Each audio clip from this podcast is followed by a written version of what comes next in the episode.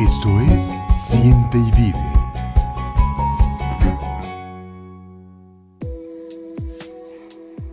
Hola a todas y a todos los que sintonizan en este día Radio Alma. Es un gusto tenerlos de nueva cuenta en este espacio. Soy Gaby McDonald y hoy te daré algunos consejos de cómo ser un buen emprendedor según emprenderfacil.com. Sin más preámbulo te dejo con nuestros consejos para ser mejores emprendedores. Toma nota y aplica cada punto en tu vida. Comencemos. Se siente y vive. Sé humilde para aprender. Un emprendedor, por mucho recorrido, experiencia y conocimiento que tenga, no puede cerrarse a nuevos conocimientos, pero más allá de eso debe ser humilde a la hora de ser enseñado. ¿A qué me refiero? A que no solo te dejes enseñar por personas superiores en experiencia y posición que tú, pues incluso clientes o gente de la calle tiene algo que enseñarte. Así que cuando tengas tiempo de hablar con ellos, aprovechalos al máximo. Algo te enseñarán. No seas egoísta y enseña. Siguiendo con el tema del ego, no podemos dejar a un lado la enseñanza. Como buen emprendedor que eres, debes enseñar a los demás. Y esto no es cuestión solamente de principios y valores. Cuando le enseñas a uno de tus empleados o socios algo que sabes hacer, es muy probable que cuentes con su respaldo cuando tú estés ausente. ¿O quieres que tu equipo de trabajo sean ignorantes en todo lo que tenga que ver con el negocio? Vamos, enseña todo lo que sabes y vas a ver cómo todos van a rendir tanto como tú, llevando el negocio al éxito. Sé perseverante pero abierto a los cambios. Hablemos un poco de equilibrio. Hay que ser perseverantes. Sin embargo, cuando la perseverancia se transforma en terquedad, no es muy bueno. Por eso es que es bueno estar abierto al cambio. Si tienes una estrategia y al comienzo, pues como que ves que no te funciona, pues hay que perseverar. Sin embargo, si pasa el tiempo y sigue sin funcionar, es hora de hacer un cambio. Así ocurre incluso con muchas ideas de negocio.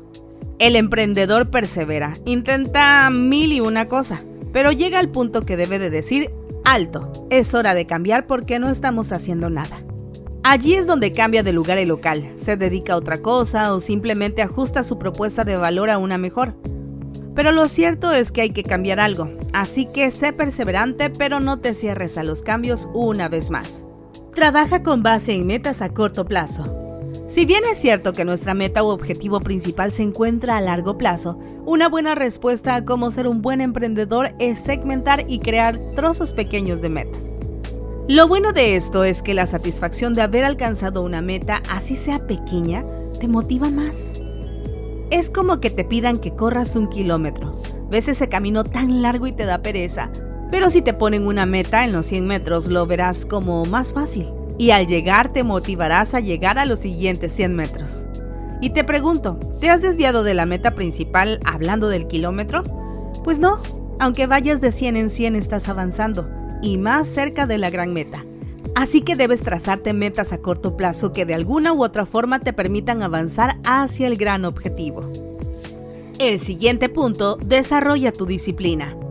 Una buena respuesta a cómo ser un buen emprendedor es la respuesta a otra pregunta, ¿cómo ser más disciplinado?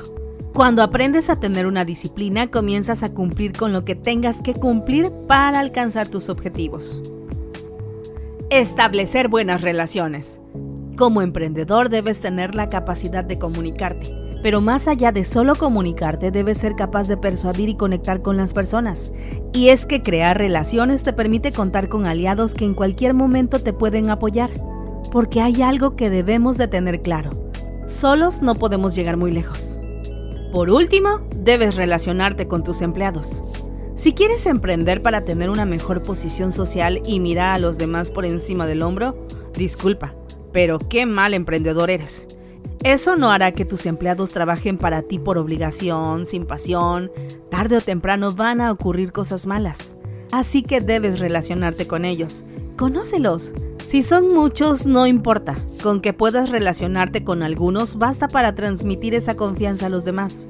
Nunca sabes si entre esos empleados está tu próximo asistente, coordinador o director de algún departamento. Debes relacionarte con tus socios. Obvio, es tu socio y debes de tener una buena relación con él. El problema es que hay muchas personas que emprenden en sociedad y después nunca se ven. No comparten un almuerzo juntos, no hacen nada para conocerse. Lo más sano es que agenden algunas citas, reuniones donde puedan hablar de negocios, pero en un ambiente más familiar. Puede ser en casa de alguno de ustedes o algún lugar que ustedes decidan. Y por último, debes relacionarte con tus clientes. Cuando la relación entre el negocio y el cliente va más allá de una compra-venta, es cuando el emprendimiento se enrumba a un mejor destino. Se siente y vive. Ay, pues espero que estos tips te hayan servido de muchísimo porque la verdad es que son importantes. Bueno, pues como siempre, antes de despedirnos, te dejo esta frase del día. Si eres libre, necesitas liberar a alguien más. Si tienes algún poder, entonces tu trabajo es empoderar a alguien más. Es de Toni Morrison. Sería maravilloso pensar a quién puedes ayudar, inspirar y hacerlos o hacerlas creer en sus talentos.